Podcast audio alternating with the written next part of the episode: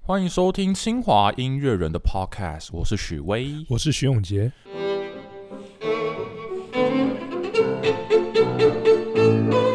这个节目呢，就是要连接清华音乐还有人。那我们两个都是来自清华大学的音乐家。今天我们要来聊一个对音乐家来说是一件噩梦的一个事情，是什么呢？就是音乐比赛。那大家知道，在我们现在录影的当下，这个我们现在是二零二二年嘛？那在去年二零二一年，有一个很重要的，就是世界上最重要的一个音乐比赛刚办完，就是国际肖邦钢琴大赛。那那个时候在比赛过程中呢，不论是在全世界还是说在台湾，都掀起了很多话题。那在台湾当然是因为我们有三位选手进入到了第二轮，这可以说是我们台湾有史以来最好的一个成绩嘛。所以大家对这件事情的就讨论很多，然后也让很多本来对音乐不是那么认识的人，对这个比赛的东西就是产生了很多兴趣。所以今天我们就来聊一聊关于比赛的大小事。那徐老师，你觉得比赛的意义是什么？比赛它它其实说到最后啊，就是学生就是可以一些音乐家们可以用他的就是嗯，他的全部他的极限，然后去看他可以展现到什么程度嘛。然就后是挑战自己，然后还有一做到点什么很有意思的就是，当像肖邦这种比赛，或是柴可夫斯基音乐比赛，或是 Elizabeth 或是什么干什么比赛，嗯也就是这个时候，就是嗯那种一群人对艺术那么那么怎么讲，狂热，那么狂热，就跟运动一样的那那对那对种对，那种那种氛围，有时候是蛮蛮蛮相似的。蛮也蛮吸引人的，就是会因为艺术，然后跟虽然不是赛马，可是。对，可是艺术这种东西，就是我们现在一很种比赛嗯很多东西都是希望速成嘛，对不对？对对对，就是，但都是比如说比赛就一定要三十二岁以内什么的。嗯嗯嗯，那你，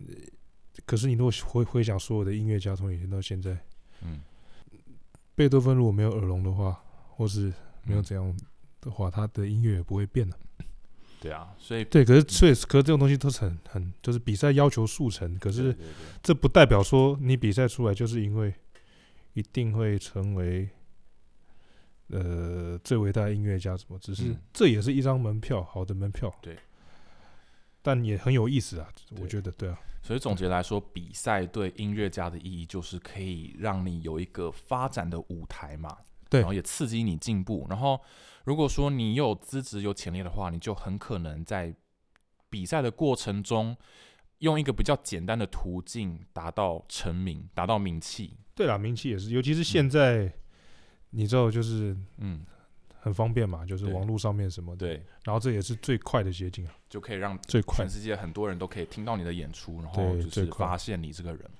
对，那这个是我们现代人对比赛的一些印象。不过，我们先回到很久很久以前来想想看，这个音乐比赛在很久以前为什么会有人开始做这个东西呢？那是不是很多人都赞成音乐比赛这件事情，还是其实有很多人反对呢？那我们先来看看，有一位音乐家，他叫做霍洛维兹，是上个世纪最伟大的钢琴家。他对音乐比赛就是呃，保持着一个非常反对的态度，因为他认为音乐这种东西它是艺术，那艺术你怎么可以把它拿来当做比赛呢？他没办法量了、对他没办法量啊，你怎么可以怎么评论说一个人比较好，然后另外一个人比较不好这样子？当然这是一方论点，但是也有人就是，之所以现在比赛有就是办的这么兴盛，就是也是因为有他有他的道理嘛。所以像肖邦大赛的创办人，那个波兰的名字我不太会念，不过翻成中文叫做祖拉夫列夫。他在要办肖邦大赛之前的时候，他其实是有一个很好的理由的。你知道他他为什么要办肖邦大赛吗？这个我倒不知道。 他那时候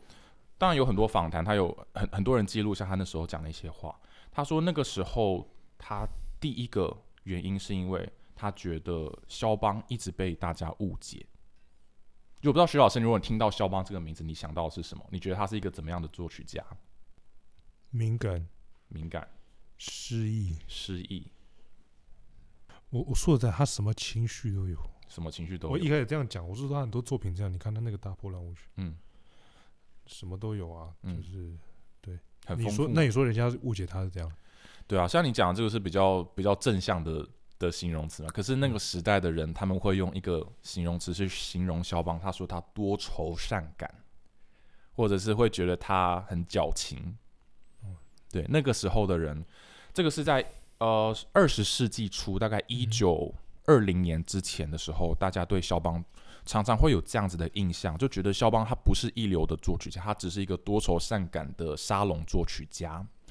所以那个时候啊，这个创办人呢，他就觉得说这件事情是个很严重的误解。那我想要推广肖邦的音乐，我要怎么办呢？所以他怎么办？他他发现那个时代的年轻人很喜欢看球赛，然后喜欢看赛马，嗯，然后觉得就是年轻人因为这些比赛，所以激起了很多热情。那我为什么不能把一样的事情让音乐中发生？嗯我记得也是霍洛维兹说音乐不是赛马，他刚好也是这样讲，他我记得他刚好，他们俩刚好是相反的。啊对他们刚好也这 样，啊对，所所以以呢，呢就是也是因为这样，所以他在一九二五年就创办了第一届的肖邦大赛。第一届得主是第一届是得那主是欧柏林吗？不是吧？对，就是欧柏林。哎，听说是贵校的教授嘛，对，他是他是二十世纪非常重要的的钢琴就家，钢琴家，然后我们现在学校的莫斯科钢琴音乐系院主任，嗯呃，米哈伊瓦斯基斯 s 斯基哦，也是他的学生嗯他，的学生。OK OK，对啊，他他也是非常有名。对所以那个时候就办了这个肖邦大赛一办之后就很成功，然后很多钢琴家都以这个比赛为他们的目标。目标这样。然后之后也这个比赛也培育出很多世界一流的艺术家，钢琴艺术家。嗯，所以啊，这个肖邦大赛的成功，就让肖邦这个作曲家被大家重新以比较正确的方式去认识，也也让肖邦的名声就是变得很好，然后也培育出很多的钢琴家嘛。所以，就是音乐比赛也不是说它完全没有意义，它也是有一些正面的影响。当然，当对然啊，，对啊，所以就是这对于音乐比赛只有这两方说法，有些人觉得说它不可以，有些人说它很好，就这样。当然，有些比赛它也是比较复杂一点，比如说在俄罗斯举办的柴可夫斯基国际音乐大赛呢，就就嗯就是比较有一点政治色彩了嘛，可呃，以这么说吗？怎么讲？我觉得这样讲不对，嗯，因为你说实在，你去看所有的柴可夫斯基音乐大赛，从一九五八年第一届嗯，到现在，你只要是金牌的，嗯哪个有问题？对，金牌都是很厉害的，没有，就是真的。然后一九七零年，一九七零年代就是他们非常非常非常黄金期的时候，嗯，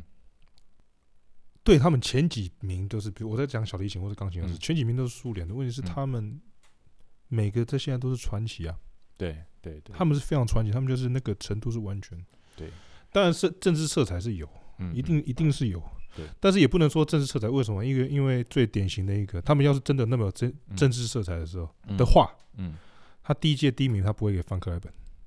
哦，对我的对意思是说，就是说，嗯，每个比赛它举办都有它的宗旨嘛。对比如说对肖邦大赛是要推广肖邦这个作曲家。那对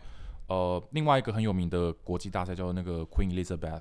对，是在比利时。时办的。它是为了要呃纪念一位小提琴家吧，叫做呃，伊萨伊扎伊，伊扎伊。呃，我先讲伊丽莎白比赛的前一两届，好像不知道第一届还是第二届，嗯他的他的名字不是叫 Queen Elizabeth，嗯，他以前叫伊扎伊，就叫伊扎伊 Competition competition。对，嗯然后之后才像那个二十世纪最伟大的，就是也是我老师的老师，那个嗯 David Oyster，嗯，他就是 Elizabeth 第一届的第一名。第一届第一名。嗯然后那个时候他在比的时候叫做 Isaiah Competition，嗯。就对还不是 Queen Elizabeth。对对对对。不过就是柴可夫斯基大赛，它当然也是说，呃，要培育新一代的演奏家。不过我不知道，可能也是一些我们对对嗯那时候苏联的一些刻板印象，就觉得嗯哼说这好像是一个冷战的产物。就当然苏联有嗯好的音乐家，然后那些第一名也是值得，但是这个比赛好像是为了要让大让全世界看到说苏联有很多这样子的音乐家，呃，跟不是让全世界，就是跟美国在斗嘛。对，跟美国因在为不斗可否认的，二十世纪最伟大的小赢家跟嗯最伟大的小的的钢琴 家。的钢琴家，要不是美国，要不是俄罗斯啊。 哦哦，有有美国人了，呃，美美国的美国的犹太人， 犹太人。他们都是犹太人，只是说一个在美国，一个在俄罗斯这样。 OK OK，对啊，就那个那个那个那个谁，那个那个海飞兹哦，你在讲海飞兹之对海飞之对，或是像 Manuhan，或是、哦，梅纽可因，是他们梅纽因是美国人吗？他不算，他爸爸他爸爸 是跟妈妈是俄国人这样，可是他是对啊出生在美国，就是你没没办法否认，就是可能欧洲会有点恨，嗯，这是甚至现在比赛有可能会有有一种报复，可是可是没办法，就是二十世纪嗯，全部从那边出来，就是非对常啊嗯蛮抱歉的，可是就是那么一回一一回事这样。所以总的来说啊，就是音乐比赛有各种各式各样不同的目的。就当初这个比赛之所以开始的方式，就有很多不同的目的。不过他们的他们的共通点就是要找出好的音乐家，对，这是不可否认的。对。那那回到我们刚刚讲到说，徐老师，你觉得音乐比赛它的意义，对音乐家的意义，你觉得它会造成一些不好的影响吗？就是像霍洛维兹说的，就说你怎么可以用比赛去衡量一个音乐家？有呃有嗯、比赛还有一定它的就是你需要演奏的模式，嗯尤其是我讲严重点，尤其你在演奏呃嗯莫扎特的作品或是嗯巴哈的作品的时候，嗯有一套就是你不能太离开那个，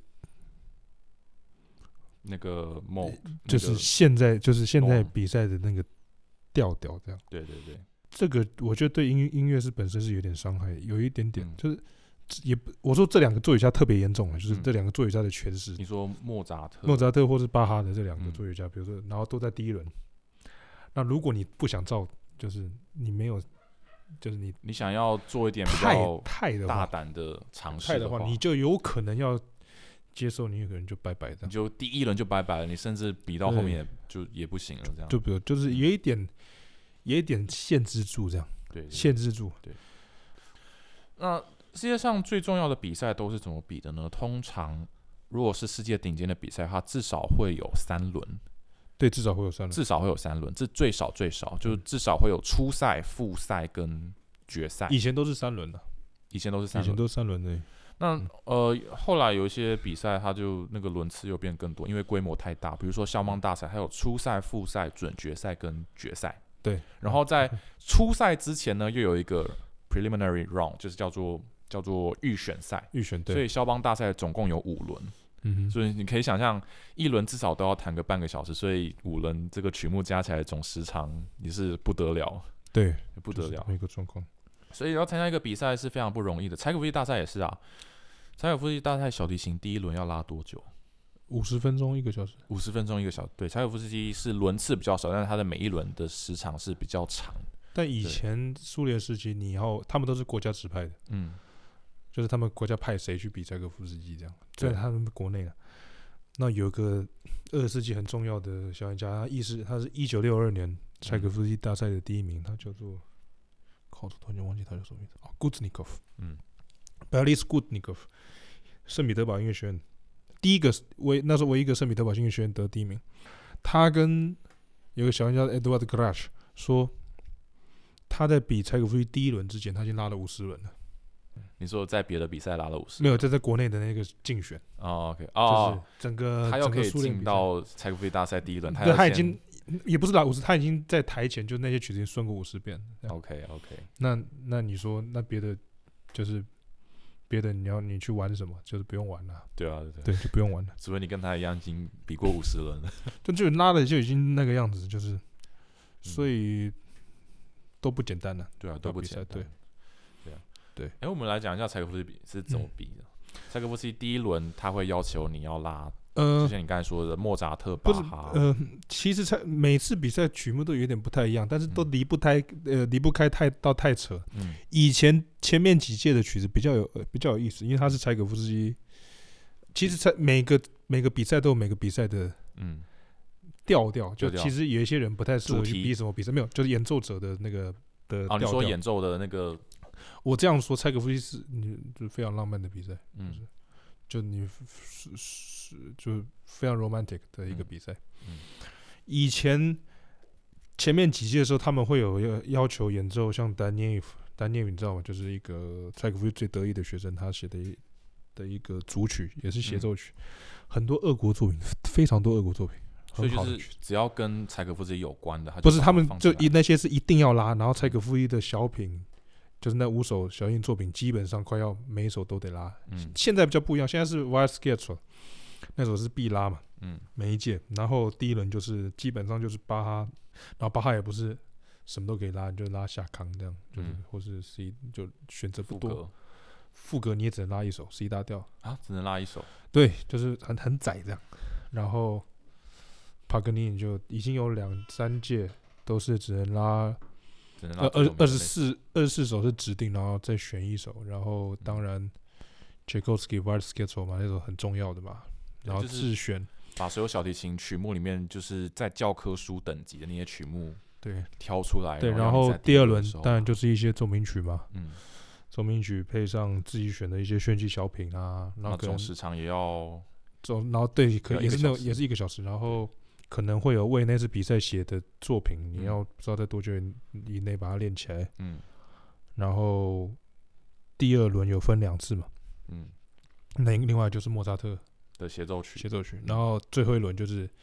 柴可夫斯基从以前到现在的传统，就是两首大型协奏曲。一首是柴可夫斯基，一首柴可夫斯基是必必拉，可对啊是现在曲子也都很的，就是规定只能拉，就是就是大家都是拉比赛规定的但比曲如说子，一首啊是拉柴可夫斯基，那另外一首是拉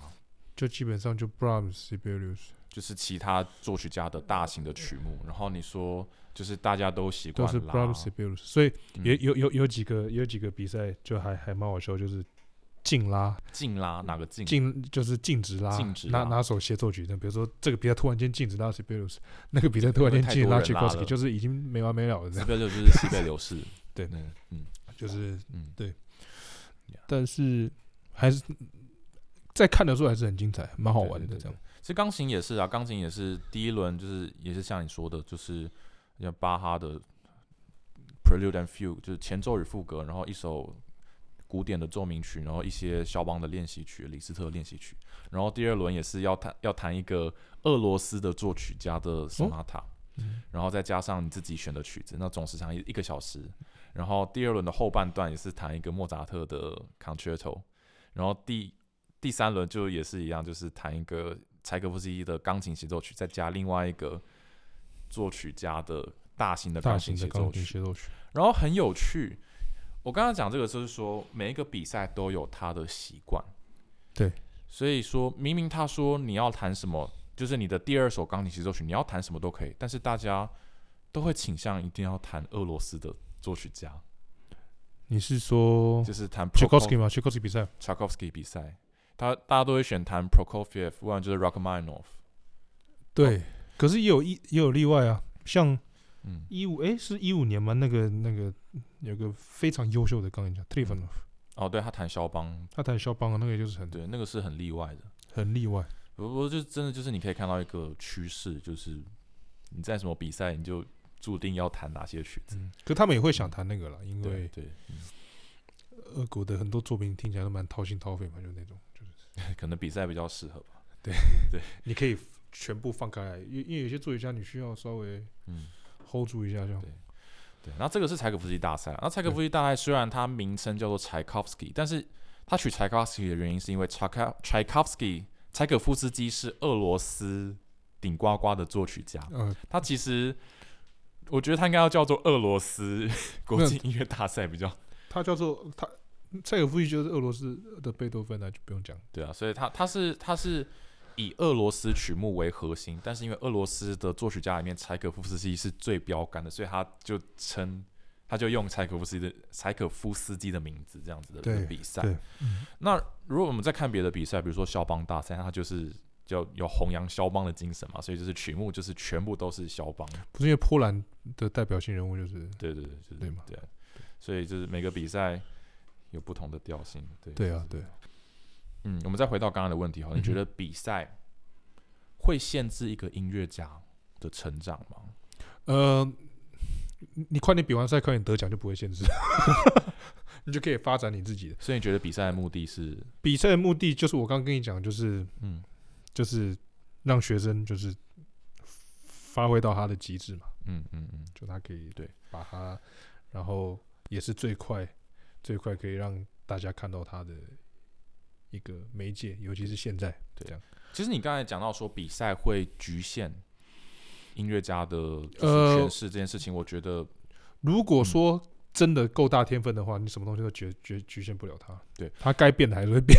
但我觉得我就想到很多很有名的例子，嗯比如说在校邦大赛很有名的就是有一位钢琴家，也是你们学校叫做波哥雷利奇，哼，嗯哼，嗯哼他那那一次去比校邦大赛的时候，在第一轮的时候，大家就觉得哇，这个人是个天才，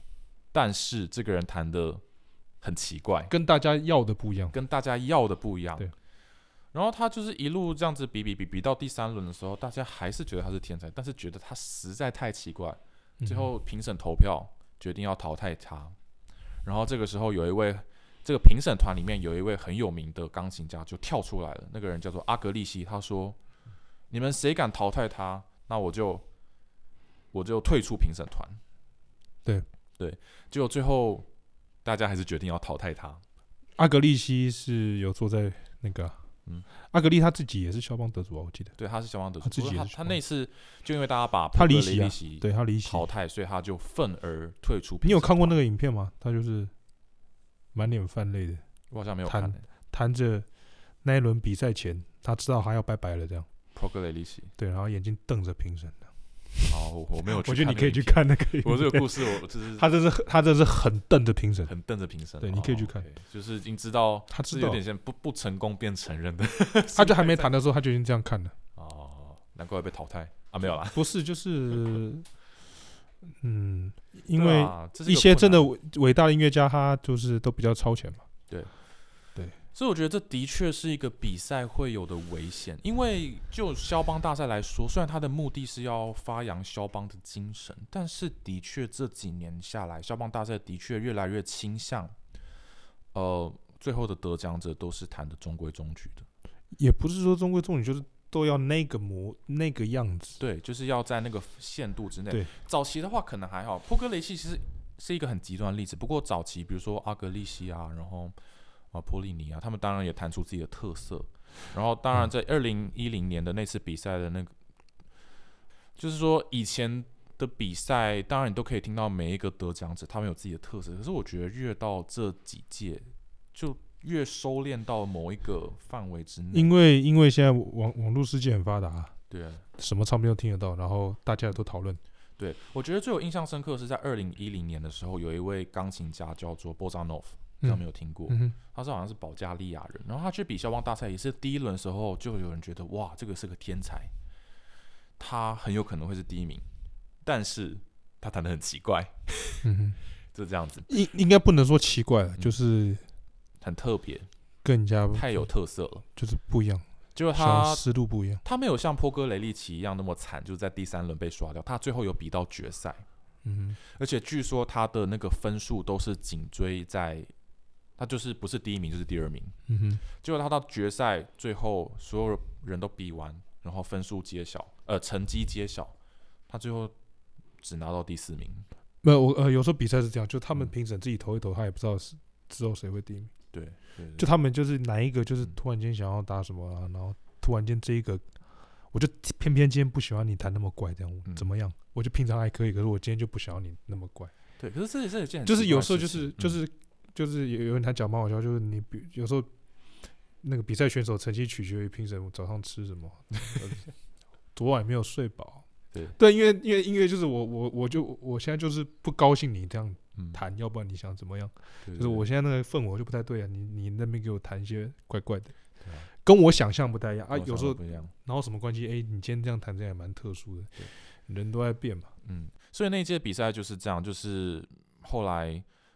就很奇怪的事情，就是说这这位 Bozanov 他在前几轮的分数不是第一名就是第二嗯名，那我们知道决赛他不只要考量决赛的分数，他还要考量他前面弹的状况。结就果他居然在前面几轮都是不是第一名或是第二名的状态下，他最后分数居然只有第四名，所以显而言之，就是最后一轮的时候，有些评审在给分数的时候，可能嗯做了一些手脚，也不是说手脚，有时候比赛就是这样，比赛就这样，就是对啊这样，就就你也没办法说，我觉得就后来最后这个比赛就是波扎诺夫他就也是很生气，他就拒绝领这个奖，哦拒绝领这奖，拒绝领这个奖，最后这个比赛就这样结束。那他有没有拒绝？因为拒绝领奖而更有名，我不知道有吗？他现在已经有点不是那么多人在关注他，可能是他的演出也就没有那么多了，因为这他没有啊拿到前三名的没有，话。这就是问题，你知道吗？嗯，就人家开始会看着一个就是像的东西，然后去评鉴这个东西好，就是对对嗯对，就诶，这个人有个标签，然后呢，他就是代表比较对比较怎么，就是用这边去感受，就是用心去感受的嗯的，人越来越比变比较比较比较少这样。嗯嗯嗯嗯，对啊，所以这也是一个很有很有趣的故事，就是你看，就是比赛，当然它它的局限就在这里，所以。我自从那次听了 Bojanov 弹之后，我就很少再听到有像这样子让我觉得哇，完全大开眼界的演奏。那嗯之后，二零一五年跟上一届二零二一年的比赛，虽然都有非常非常多、非常非常厉害，就让我觉得哇，简直不可思议的钢琴家，但是就很少有那种感觉了。嗯，我不知道我这懂是一个趋势啊，还是一个就是冥冥之中，就是因为比赛就是这样，所以就是呃，这个趋势就会收敛到这个地方，一个人一就是就是不合群的人就比较就就就比较讨人厌，可是不代表那个不合群的人是不对的哦。对啊对啊对啊，我常常就讲说，比如说有三三二三十个人嘛，嗯二十九个疯子，然后一个是正常的，嗯嗯嗯那最后谁是疯子？嗯嗯，对，好啦，那这个对，就是我反正们反正可是就是这这个就是题外话，这可个是就是是对啊反正就是这样。那这些音乐比赛除了就是。可以让我们看到很多很棒的音乐家之外，也可以让我们听到很多很有趣的八卦。 很有趣的八卦，有趣的八卦永远都不会是都哎都不会嫌你多。口袋里有什么八卦吗？可以来听一听。口袋的八卦，好，不然我先讲好了。在上一届的柴可夫斯基大赛啊，就是二零一八年的时候，诶，是二零一八年，对吧？蔡可夫斯基是二2019年，二零一九年嗯的时候呢，的决赛发生了一个嗯很有名的一个大包。啊嗯那这个大包呢，不是参赛者出的包，是比赛单位出的包。嗯就是在决赛的时候呢，因为规定演出者要演两首协奏曲嘛，那那位有一位叫安天旭的中国 钢琴家，哼，不讲某位钢琴家好了，不大家都知道啊，大家都知大道家刚都才知讲道的，你就有一位优秀的钢琴家，有位优秀的钢琴家， 他本来跟主办单位说，他第一首要弹柴可夫斯基的钢琴协奏曲，第二首要弹 Rachmaninoff 的那个帕格尼尼 Rhapsody，这呃帕格尼呃呃拉赫曼诺夫的一首曲子。结果呢，比赛单位搞错了，他们跟指挥说，第一首是要演 Rachmaninoff，第二首是要演柴可夫斯基。结果他们上台敬礼完之后，指挥第一个人下去，然后就马上就是要钢琴要弹了嘛。结果那个哎那个参赛者就听到乐团第一个音之后，才惊觉，我的妈呀， 原来是那首，然后就赶快灵机应变弹。嗯哼。对，你然后你你你什么想法？你觉得为什么会这样？我觉得为什么这样吗？嗯我听过一些阴谋论啦，哦，你听的是英国人但，是你那讲英讲国看。那些阴谋论都是没有任我何根据我我再的跟你讲讲我我的我我的我的我的理论是什么？好，我我听到的阴谋论就是说有人想要恶搞他，嗯然后当然还有人做一些迷因梗图，就说那个指挥下去之前就跟大家说，嘘，我们等一下演 Rachmaninoff，不要让他知道，然后就下去，然 后那哦钢琴家被吓到这样子，我跟你讲，以嗯以我对俄国人了解啊，嗯，他没那么狡猾了啊。可是为什么会发生这种事情？你知为道什吗么？因为呢，那个那位优秀钢琴家可能跟那个工作人员说，就工作人员在问的时候，嗯我说：“哎、你等一下要先弹什么嗯，？”然后他就用他的一口很流利的英文或者很流利的，按照俄国人的英文程度很差嘛，哦，说 I will play blah blah blah blah blah and Tchaikovsky and Tchaikovsky，你这样说给俄国人听，谁听得懂？他们要怎么讲？所以呢，他说你要弹什么的时候，他在讲的时候，那个工作人员已经没有在听了。哦，我他我差不多知道俄国人个性。然后工作人员说啊，那废话，那柴可夫斯基已经是排排在最后，谁会把德克曼诺排在第一？哎，对啊，为什么会对把 为什么 Rachmaninoff 他说啊第二？他说嗯、等下就这样吧。他说哦，第一首很正常。柴可夫斯基说对啊，谁会把柴可夫斯基弹？他就哒哒哒哒哒。嗯结果就出包了。哦，对，就是这样。就是我我跟你讲，百分之九十五是这样，因为俄罗斯人就是他们有个习惯，就是他们很喜欢讲话，跟人家讲话的时候他没有在听的。是你在嗯俄俄罗斯的体悟吗？对啊，他们很喜欢讲话，然后人家讲到就是就就就是当耳边风，对，，其实也蛮好玩的。蛮好玩的。对，可是对对我就是这样听起来很好玩，可是对参赛者说实在是蛮蛮惨的啦，不止惨，是非常惨这样，非常惨。但是没有办法嘛，就是对啊，对啊，但我相信是没有什么，不是什么像阴谋论讲的那样子，啊但是就是的确是那个茶余饭后的小小的，对那个啊，影不片能我这样讲，对参赛者太可怜了。 不对，那个影片我有时候还会看，那是我真的非常同情他，可有时候那个影片真蛮好笑。就是那个他那个错愕的表情，就啊啊，怎么是这个？对啊，只是我就就觉得没有什么阴谋论啊，就是就是这样而已。那比赛会场什么事情都会发生，因为比赛对音乐家是一件很紧张的事情，所以除了那种肃杀气氛之外，有时候的确参赛者也是会出包的。诶你有没有听说过这样子的例子？啊我听说有个那个，我忘记突然间忘记那个叫什么，那个小音家的名字叫做什么，反正犹太人，反正他是 Yankelevich 的学生，也是我们柴可夫斯基音乐学院，他叫做 Franzman 还是什么，忘记了，反正犹犹太人就是也是嗯俄国人，俄国犹太人。他那时候去比那个那个 Jack t i b o 哼嗯，那个 T 波小提琴比赛，那个比赛很有名。那时候钢琴有叫 Long Long T 波 Margarita Long 哦，嗯嗯，那个法国的， Jack T 波嘛，Margarita Long，然后 Jack T 波，那个那也是以前大比赛最大几几个比赛你。在讲的是那个法国的女钢琴家吗？对，Margarita Long 跟然后然后这样，然后 Jack T 波嗯， competition。哦，你知道 Tibo 是另外一个人， T 波是小提琴的，然后那 Margarita Long OK 他们就是两个这样哦两，个合然后有在一起钢琴也有小提琴， OK，嗯他就比那个比赛，然后拉巴哈的那个 A 小调副歌，嗯，拉到鬼打墙。鬼打墙诶，他不是鬼打墙，他拉了半停下来，停下来怎么样？忘谱忘谱了，然后看一下四周，然后再把琴拿起来，就从头来一次，这样他对停下来了，停下来，他就拉半，然后就停下来，停下来，停下来天哪他他没有拉错音，他停下来，突然间忘了下一个音，他觉得嗯哎、诶奇怪怎么会这样，然后把琴拿起来又拉了，然后这那第二次当然有拉完，就就这样顺利拉拉拉拉到最后他得第一名，我的因为他拉太好了。那应该，因为我们是人类，你知道吗？嗯我们就是你怎么知道你突然间就突然间就停下来，就就没办法，他就是都顺的。我这辈子没有出过这种事啊，嗯而且为什么这种事可以原谅？就我的师公 David Oyster，嗯他有一次拉那个西贝尔式协奏曲，嗯他那个有个打一咚打打一咚，那个换把位，嗯第一把位到第八把位这样。他这他不可能不准这样。然后他有一次跟罗斯托波维奇、罗斯托波维奇那个大提琴家，嗯在布拉格之春就有音乐会这样，然后嗯罗斯托维奇拉 d e v o r a k 然后他拉西贝柳斯，然后 Oyster 在那个地方打一咚，不准。有有多不准？就就就没有到多扯，就是打第三乐章一样啦，对，不，第一乐章第一有个有个远的从那个哦，这个扣打的地方吗？这个这个哦，这这个地个方是卡顿扎。不是就第不知道第几面的时候，呃噔噔噔噔噔噔噔噔噔噔在这个好像想不起来。哦，在一开头的地方没有，那个呃那个 The Please 嗯后面还有就是嗯卡电闸之后在线的，啊嗯应该算在线，那个那个地方然后不准不准，他怎么可能会不准？那个地方我也不会，就是基本上我也不会不准啊，但那就是不是一个很难的地方吧？很难很难，就是、啊可是我不会不我我也不会不准的、跟然后他我都不会不准，他应该他更不可能不准啊，就是嗯我也是，嗯，就他是不准结果嘞，就不准。然后你知道他们那个大音乐家玩就是只会喝香槟嘛，然后、嗯然后然后庆祝。可是你知道音乐家的那个自我要求都很高，嗯然后通常这个音乐家都心里有底，就哎可能哪里跑掉，要下次那边注意要集中一点，就嗯不要太有自信。就是我们都会记得哪里有失败过，那就嗯不要再犯这样。那个地方他不可能失败，就那一次就就这样。Oyster 伟大的 Oyster，他那边那一次出出事，结果嘞，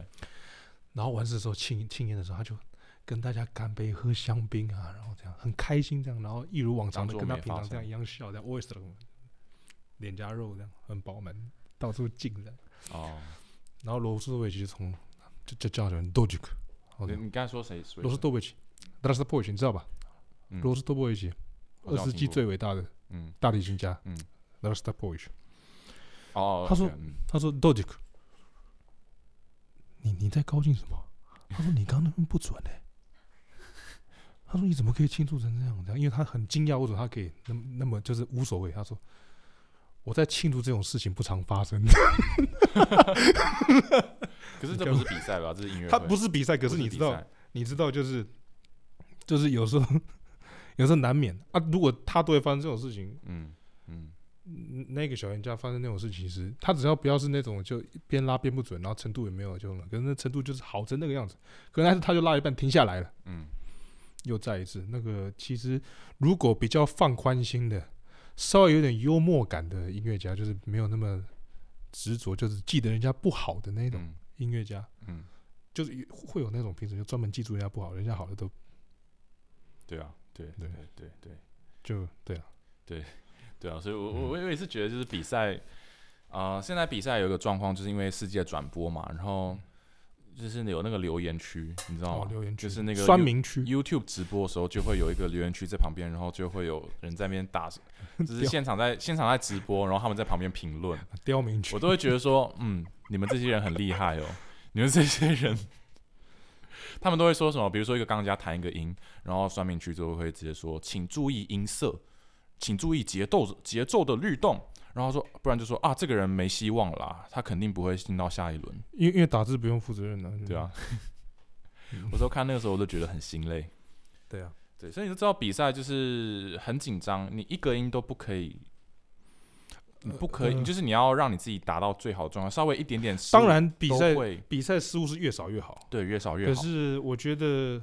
比赛不应该看这样这样这样，对对这样对这样你要看整体。对啊，所以你所以你说就是一点点失误都都让你这样心惊胆跳，但那如果真的有很大的失误，就会就比如说你刚才拉那个鬼打墙，我觉得比赛要有一个就是你知道，就你知道老婆看老公的那种的那个心的那种包容度这样。嗯哼，你不能说啊，你这回家饭也不，你碗也不刷，然后怎样也不怎样，地也不扫，什么就是、嗯这样就是嫌没完嘛。你就说，哎，这个人其实不错，对对对，我我整体刚看他整嗯个调调什么样子。我刚刚啊，要如果说评审如果那个样子的话，那那那每个评审就是每个对对都很那个，你知道，那老公就会抖嘛，就是不敢回家这样啊。而且他对啊那个评审就是不，他就是现在选手也是这样啊，嗯他不敢做这个，不敢做那个啊、对对，我嗯觉得这个都是好都同同一件事情，我觉得对对对在基本上，对对对，所以我们今天讲了很多 关于比赛的一些历史还有八卦。当然，我们自己也曾经有，我们两个自己曾经有比赛的经验啦。不过这个我们自己的经验呢，就留到之后再聊好了。嗯这个比赛啊，我是觉得大家还是要就是看待这件事情，还是呃，就是要有心理准备，说这个东西其实嗯，呃，要心胸宽大一点。 对人家心胸宽大一对点，然后我觉得就像你刚刚讲很好，就是要看到好东西，不要只看坏的东西，像那些键盘 酸民一样。对对对对对就是毕竟比赛。就是不是说都都是优，就是优点，比赛也有他的问题嘛，就是比嗯赛。嗯嗯可是你要知道，选手们还是很辛苦。对对嗯对，每个去参加校邦大赛的人，哦，一年一年的校邦大赛有大概一百多位钢琴家去比。那你不是说你比到第一轮就被淘汰，你就只要练第一轮的曲目？不是哦对，你不是是你第一轮你要去比之前，你就要把第一轮到最后一轮的曲目都而且练他们好是准备四年以上，四五年左有右，时候是准备一辈子这样，他们一辈子就为了那个呃比赛，他在这边准备，然后上去嗯五十分钟就你就下来这样。对啊，所以有时候评审有时候也是很遗憾，你不要觉得评审都是你知道都是都很冷是血都是坏人，对，他们有时候也是要念的时候，念名单的时候，他们因为你知道当评审其实很辛苦，就是对，你觉得他们愿意去当，你知道这就跟执行那个死刑的人死，刑你觉得他愿意去当那一个杀人的人吗？嗯，对啊他们为什么要当那个坏人？然后对啊我去念出来，就好像是我我把你，我我 Fire 我掉把你。其实大家都很优秀。其实我有时候有时候在看他们比赛的时候，有时候也是很，就其实你也可以让他进，你知道吗？这比如说就嗯就比如这个没有进，嗯你其实也可以这个不要让他，然后你进，其实差没多少，你都嗯你就就也可以，你知道吗？可是就是可能那一个就又有一个稍微比较喜欢他那种 style 对啊，啊，那个就比这个差，那个没有进，拜拜，然后那个进去。我自所己以也我嗯觉得那常个还蛮，真的是蛮，我自己也常常在看比赛的时候就觉得说，哇，这个我明明就觉得这个比较厉害，为什么是另外一个我觉得比较没有那么厉害的进？ 常会有这种事情啊。所以当评审判生死，他们自己也不是很很简单的、说实在，对所以也不能一直怪说他们黑箱啊，或者说什么，是他们要选择也很不容易。对对对对对。好了，那今天就先聊到这边了吧。好，好感谢您的收听，这里是清华音乐人的 Podcast，我们下次再见，拜拜。拜拜。